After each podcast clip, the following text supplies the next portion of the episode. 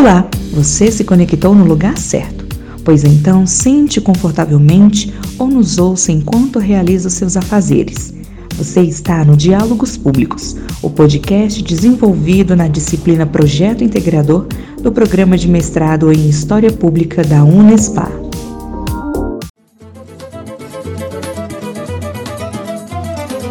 A poesia não está nos versos. Por vezes, ela está no coração e é tamanha a ponto de não caber nas palavras.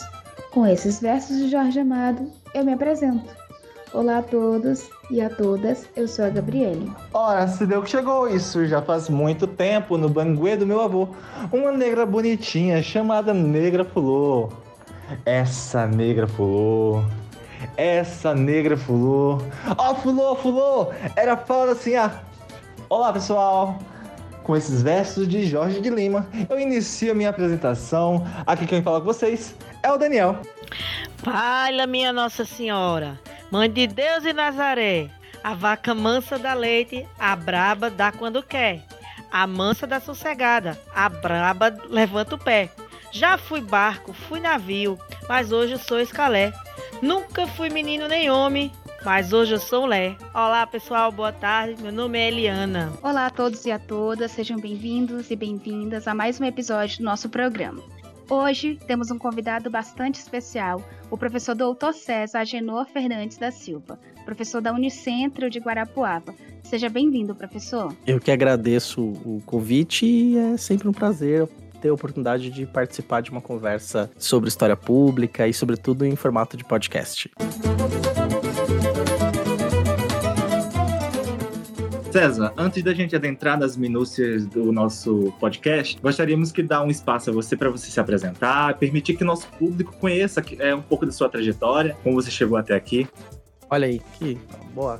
Então, eu sou meu, já, meu nome já foi anunciado, César Júnior Fernando da Silva. Eu sou graduado, mestre e doutor em História pela Unesp, campus de Franca, Universidade Estadual Paulista.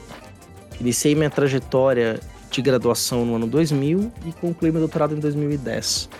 É, eu dei o tema principal de pós-graduação foi a questão da imprensa, ciência e civilização no Brasil, né, sobretudo a partir do período joanino e no Brasil imperial. E de uns anos para cá, eu tenho me dedicado a estudar temas relacionados à história pública, especialmente a relação entre história e mídias digitais, com foco mais especial na produção de podcasts voltados para o conhecimento histórico, né? programas que tratam de história. Estou conduzindo uma pesquisa agora, junto ao grupo de pesquisa que eu coordeno e lidero, em parceria com um grande amigo Marcelo de Souza Silva, professor eh, do Departamento de História da UFTM, na qual a gente está investigando podcasts de história no Cone Sul e na América Andina. Estamos mapeando aí podcasts de história em oito países diferentes, além do Brasil, né, que seria o nono país aí. É, sou professor da Unicentro desde 2020. É, de lá para cá tive diversas experiências em escolas, universidades privadas e comunitárias, com educação à distância. Já fiz bastante coisa, rodei por bastantes lugares aí. E, e também sou produtor do podcast Fronteiras no Tempo desde 2014. E lá eu sou conhecido como CA. É, que atualmente nós somos o podcast de história mais antigo em atividade e provavelmente um dos primeiros, não vou bater o martelo, mas um dos primeiros produzidos por historiadores profissionais nessa trajetória de nove anos, né, historiadores com trajetória acadêmica, com envolvimento de produção acadêmica nessa mídia, né? Eu sou, então, quer que fale de onde eu venho e tal, sério que eu fale mais? Te fala aí, que é professor de história aqui, nós fala muito. Ah, pode falar, à vontade. Não, tranquilo, acho que é importante, né? Mas assim, de fato, assim, trajetória profissional é essa, né? Eu nasci, eu sou filho de baianos de Ibicuí, de pai e mãe. Nasci no litoral de São Paulo, na cidade de Praia Grande, na qual vivi lá por 17 anos. Depois fui para o interior de São Paulo, morei no Rio de Janeiro, né? E atualmente estou aqui em Guarapuava, né? no estado do Paraná. Professor, já que mencionou, como é que surgiu a ideia do Fronteiras? Olha, a, a, história do Fronteiras no Tempo ela é anterior ao podcast. Né? Em 2001, 2002, começou a surgir as ondas dos blogs pessoais. O Zip Blog do UOL. Eu criei meu primeiro blog lá, chamado Fronteiras Entre Aqui e Lá, Uma Breve História no Tempo. Né? Aí era um nome muito grande, era quase um diário, né? Fazer algumas reflexões sobre o que eu estava fazendo na graduação, sobre a vida, o universo e tudo mais. Isso em 2004 migrou para o MySpace, aí já com o um nome chamado Fronteiras no Tempo. Em 2006 foi para o Blogspot. E esse blog ficou em atividade até 2014. É, e aí, ao longo do tempo, eu chamei a oração de alguns amigos, o professor Paulo Roberto, também conhecido como Paulinho, atualmente na Federal do ABC, e o Marcelo, né, que já era meu amigo desde a época de graduação, também escrevia nesse blog Fronteiras no Tempo. E desde 2008 eu passei a ser ouvinte de podcasts. O Marcelo me apresentou, o Jovem Nerd, estava de passagem franca, onde eu estava fazendo doutorado no Rio de Janeiro, a gente se encontrou depois de muitos anos. E aí ele me falou do, do Nerdcast, eu comecei a ouvir, aí comecei a ficar um, um, um adepto da, da plataforma. Em 2010 eu falei, eu propus pro Marcelo, oh, vamos fazer um podcast de história, porque não tem, né? Não tem podcast com historiador fazendo. Ele falou, vamos, a gente gravou o primeiro episódio. Por uma série de questões pessoais, técnicas, de conhecimento também, esse projeto foi pra gaveta. E aí a gente retomou isso, né, em 2014. No dia 31 de julho de 2014, nós lançamos o primeiro episódio do Fronteiras no Tempo, com a mesma gravação de 2010. A gente reaproveitou aquela gravação, editou, a primeira edição, o primeiro programa foi editado em 2010, então uma qualidade sonora horrorosa, e aí a gente começou a produzir o podcast de lá pra cá, né, porque eu sentia muita falta de ouvir um podcast que fosse feito por historiador, porque assim, dava pra perceber, o clique estourou uma vez, um dos episódios de aniversário do Jovem Nerd, eles falando que os episódios de história deles eram os mais baixados. Poxa, e, os, e eles tinham, né? Eles não tinham nenhum historiador na equipe até o momento. E cometiam uma série de equívocos, vamos colocar assim, de generalizações de conceitos, chama Idade Média das Trevas. Chegou um episódio que para mim acho que foi uma das falas mais chocantes, que um dos integrantes falou que os, os índios, ele vou usar o termo que os índios eram os mais povos mais primitivos que tinham. Falei, puta, tá muito errado isso, assim, a gente tem que colocar uma voz historiador, né? Agora eles não cometem isso, porque eles têm historiadores profissionais. O Felipe Figueiredo, que é um cara que conhece muito, tem um podcast xadrez verbal. Depois que ele entrou pra equipe, melhorou bastante a qualidade dos episódios de história deles. Mas naquele momento não tinha nada de história, ou que não que eu conhecesse. Provavelmente já tinha um ou outro podcast de história, mas que não entrava no radar, né? Porque a tecnologia não tinha agregador de podcast. Tinha que ir nos sites buscar, baixar para escutar em casa. E a gente decidiu então falar: vamos ocupar esse espaço, vamos lançar, porque tá faltando gente que é, gosta da mídia, quer fazer a mídia, mas não tem a formação e a expertise para fazer num conteúdo específico, né? Aí surgiu o podcast Fronteiras no Tempo.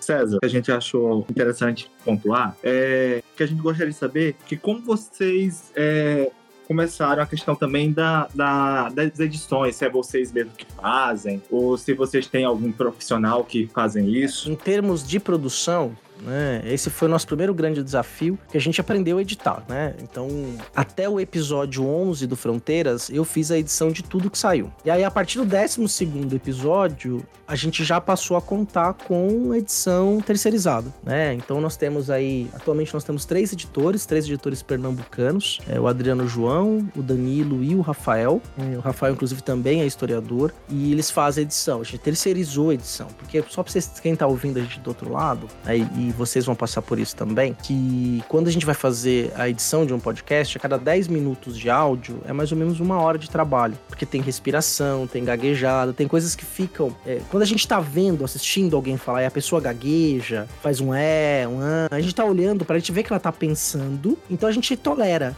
Mas quando a gente tá só ouvindo, isso fica insuportável se tem muita repetição disso. Então, vícios de linguagem, tem que tomar muito cuidado, tem que ter uma voz mais consciente quando tá gravando, quando vai falar no podcast, para não ter esses vícios de linguagem, mas é muito difícil que a gente não tenha, numa hora falando, uma hora e meia, que esses vícios de linguagem não apareçam. E também a qualidade do som. Né? Então isso é muito importante quando a gente vai produzir. E naquele momento que a gente ia produzir, quase não tinha tutorial ensinando como fazia. Hoje é bem mais fácil. Hoje você consegue tutoriais no YouTube, centenas de tutoriais ensinando a mexer em programas de edição de áudio. Naquela época era tudo mato mesmo. Assim. Então a gente foi desbravando, cortando mato e aprendendo a editar. E para nós foi um alívio, né? Quando a gente pôde, então, é, contar com uma edição profissional. Inicialmente, essa edição profissional era paga do nosso bolso. Então a gente desembolsava para pagar pagar o editor. Depois a gente começou um projeto de financiamento coletivo e até recentemente o Fronteiras no Tempo se pagava. Né? Agora a gente vai ter que voltar a mexer com a edição, porque isso foi um fenômeno meio geral na pandemia. E aí eu vou falar disso mais na frente, eu acredito que vocês vão querer saber mais sobre isso também. É, na pandemia houve um, um recrudescimento de apoio a podcasts não profissionais. Né? Então, é, caiu bastante a arrecadação. Então a gente vai voltar a mexer com a edição é, de alguns dos episódios, não de todos, mas de alguns deles, né? Ótimo. É, então, só pra gente deixar esclarecido assim, você vê a relação entre o Fronteiras no Tempo e a história pública, né? Como você vê? Com, certeza. É, a gente consegue perceber o Fronteiras no Tempo como uma prática de história pública. Né? Então, assim, quando a gente começou a produzir o podcast, é, a discussão da história pública, ela estava se aproximando da gente. Inclusive, teve o Mampu Santos, em 2014, por São Paulo, que foi na universidade que eu trabalhava, inclusive, que o tema foi história pública. Então eu tomei um contato com a temática, já o podcast já estava sendo produzido, estava bem no seu início, é, com a temática e é, foi ficando mais profunda essa relação à medida em que nós fomos tomando contato com essa historiografia, com essa literatura que discutia a questão da história pública. Que já, o, história, o, o Fronteiras do Tempo já nasceu como história pública, porque na descrição do episódio, isso está desde o começo, era a gente pensou em fazer um programa que aproximasse o público ouvinte da forma como a história é pensada e construída, de uma forma em que a linguagem fosse acessível para as pessoas. Então é pensar aquilo que a gente produz na academia voltada para um público mais amplo. Então é história pública desde o começo. A gente só não tinha conceituado aquilo como, como uma prática de história pública como, como que a gente conceitua hoje. Né? Mas é uma, uma prática de história pública que eu fico muito feliz de dizer isso. Inspirou muita gente depois a também produzir outros podcasts sobre história, né? Inclusive, a, a própria Associação Nacional de História passou a produzir. O grupo de estudos sobre o Brasil do 800 passou a produzir podcast, inclusive nos chamou quando foi fazer o primeiro para a gente fazer uma pequena vinheta e apresentação do trabalho deles. Então, assim, a gente vê com bons olhos, né, essas práticas de história pública. E a gente pode dizer que a gente se consolidou na história pública à medida em que nós fomos convidados a, é, a falar e, e, dar uma oficina de podcasts no segundo encontro de história pública, segundo, segundo curso de história pública que aconteceu em 2021, né, que para nós foi bastante importante, inclusive. É, César, Agora estamos falando de história pública, vamos falar um pouco sobre o público. Como acontece no Fronteiras no Tempo? Ele interfere nas pautas do podcast, como acontece o podcast. Tem uma questão que é interessante, né? Que a gente tem. A gente está fazendo esse processo agora, inclusive é uma das nossas. Nós estamos. Nossos projetos de pesquisa são história pública, né? Minha linha de pesquisa, inclusive, o grupo é sobre história pública, ensino de história e patrimônio cultural. E o público, muitas vezes, algumas sugestões que chegam, alguns comentários, influenciam a gente a pensar em algumas temáticas, né? Por exemplo, quando a gente gravou o, o, o episódio sobre nazismo de esquerda, veio ali de uma conversa com os nossos apoiadores, né, que para eles já era um absurdo aquela conversa, tal. Eles demandavam, falavam, ah, que vocês não fazem alguma coisa falando sobre isso? Às vezes vem pedidos de ouvintes, né, vem pedidos do público. O público que a gente tem contato mais próximo são dos nossos apoiadores, por causa do grupo do WhatsApp. Nós temos com ele, mas uma das etapas da nossa da nossa pesquisa, que a gente vai desenvolver inclusive, é pensar na recepção do podcast. E a gente está se preparando para fazer isso daqui em diante, recepção de podcasts de história com o público. Estou né? fechando o primeiro ciclo de pesquisa e uma que é uma coisa que a gente faz pouco, né? Que é estudar a recepção, que é um desafio você estudar recepção, né? Para você conseguir ter mais ou menos uma média de público, conseguir fazer uma estatística com essa relação e daí pensar qualitativamente como esse público recebe. Mas a relação com o público ela é fundamental, né? porque a gente faz para um público amplo e variado. Né? A gente tem mais ou menos uma noção de um perfil do nosso público. Nosso público é eminentemente masculino, como o público do podcast em geral. A gente se baseia muito na pod pesquisa. E a, pod, a última pod pesquisa feita mostrou que 70% dos ouvintes de podcast eram homens, entre 18 e 40 anos, alguns mais velhos. É, muitos dos que ouvem podcast são pessoas que têm ensino superior, por exemplo. Né? Então tem esse público. O público é importante. A gente tenta fazer história de uma forma para aquela pessoa que tem interesse do conhecimento histórico possa ouvir um episódio sem ter que, sem a gente necessariamente é, facilitar a linguagem para não subestimar o público, ao mesmo tempo que a gente não está dando aula na escola, então a gente não tem que ter esse didatismo, mas ao mesmo tempo seja uma linguagem de para não especialistas.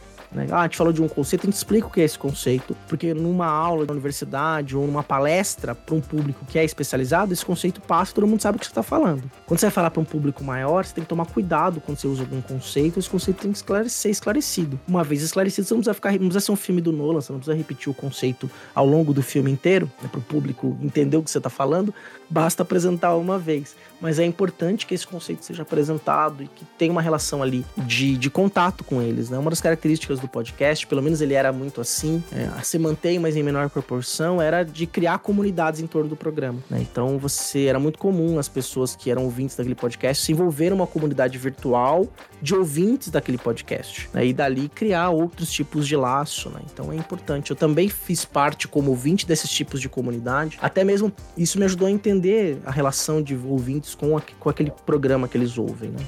Acho que respondi a pergunta de vocês. Mas é justamente isso, César. É que, por exemplo, eu e a Gabi, nós estamos nos preocupando a respeito justamente disso, dessa recepção do, do público, né? Eu, por exemplo, estou utilizando a questão que vou trabalhar com professores para saber a recepção da informação e a Gabi vai trabalhar com fórum ou através dos comentários é, pertencentes à plataforma do YouTube, né? E a gente entender como pode ser melhor recebido pelo público. E essa é uma das questões que a história pública se preocupa, né? como o público se relaciona e como ele recebe essa informação. E, e, e, por exemplo, essa questão da recepção é uma questão que me inquieta há muito tempo, desde a época do mestrado e doutorado. Eu trabalhei com. Um dos elementos que eu trabalhei foi a história da imprensa. E como é que o público recebe esses textos? É, a recepção acabou sendo meio interna corporis, assim, o que, que um jornal debate com o outro, é, às vezes o que, que sai num espaço público, por exemplo, chegar a um ponto no Colégio Pedro II deles proibirem os alunos de entrarem com periódicos na escola. Eles estavam causando um certo tumulto. É, quer dizer, então isso gerava algum debate no ambiente escolar. É só os periódicos indicados pelos professores que podiam entrar é, na escola. Ou seja, tinha alguma circulação ali entre o público leitor que gerava alguma efervescência? Tinha, tem esse indício. Para além disso, é muito difícil você é, mapear. E a, o mapeamento da recepção do podcast tem que ser por meio, no caso, um recorte feito com professores, né?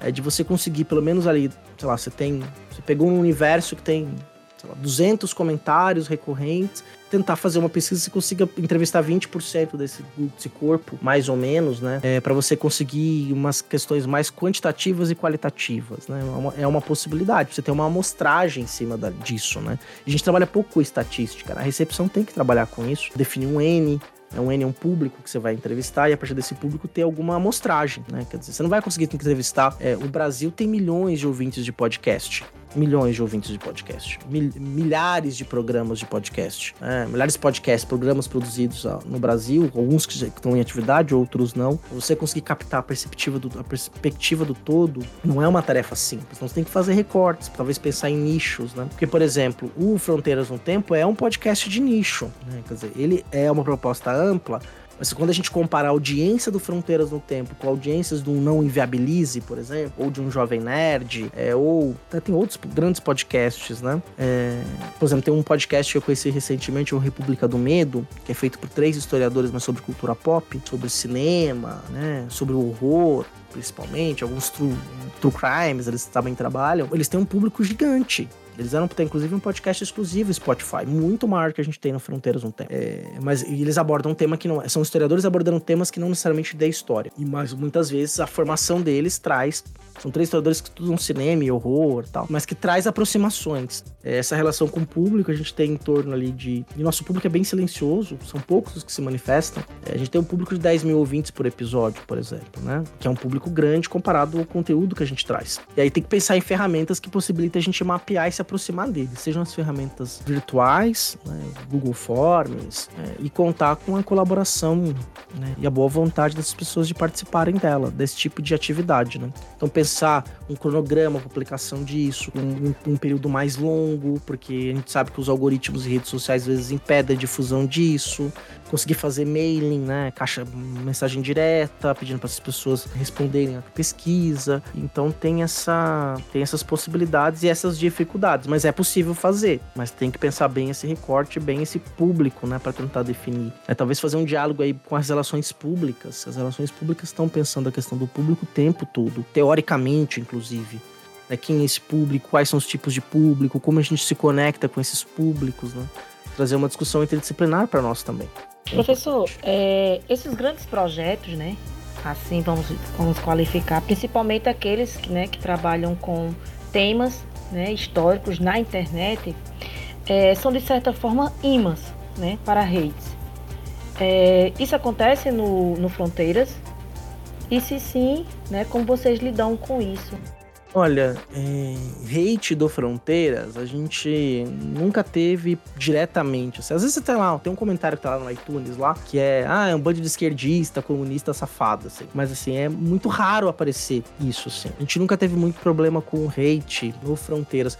E são algumas possibilidades, né? Possibilidade de que a gente acaba atraindo mesmo um público que tem mais afinidade com o que a gente vai falar, pensamento, né? ou aquela pessoa que não concorda, mas ela não tem, ela, ela não tem base para discordar da gente. Mas tem uma questão, por exemplo, quando a gente publica os episódios no YouTube, a gente dá uma pausa nisso. Por exemplo, o de golpe de 64 ou do nazismo de esquerda, a gente publicou no do Nascido Esquerda caiu por causa de trilha sonora, não tá mais disponível. Mas do, do golpe de 64, lá tem uns hates fortes. Quando a gente lançou o do Mitos da Escravização, teve um ouvinte português que ouviu o podcast no YouTube e que ele quis discordar da gente, justamente reafirmando os mitos. Daí eu cheguei a responder uma vez, ele veio novamente argumentar, e aí eu falei, não, por aqui tá bom, né? Quer dizer, não, isso não nos afeta, porque assim, é muito raro de acontecer. E quando acontece no YouTube, mas a gente não fica olhando muito lá também, porque nem é nossa mídia principal. A gente coloca lá para ter uma divulgação, para ver se atrai alguém pro podcast numa, né, no Spotify da vida, no Google Podcasts ou no iTunes. Né? Nem é o nosso objetivo central publicar lá.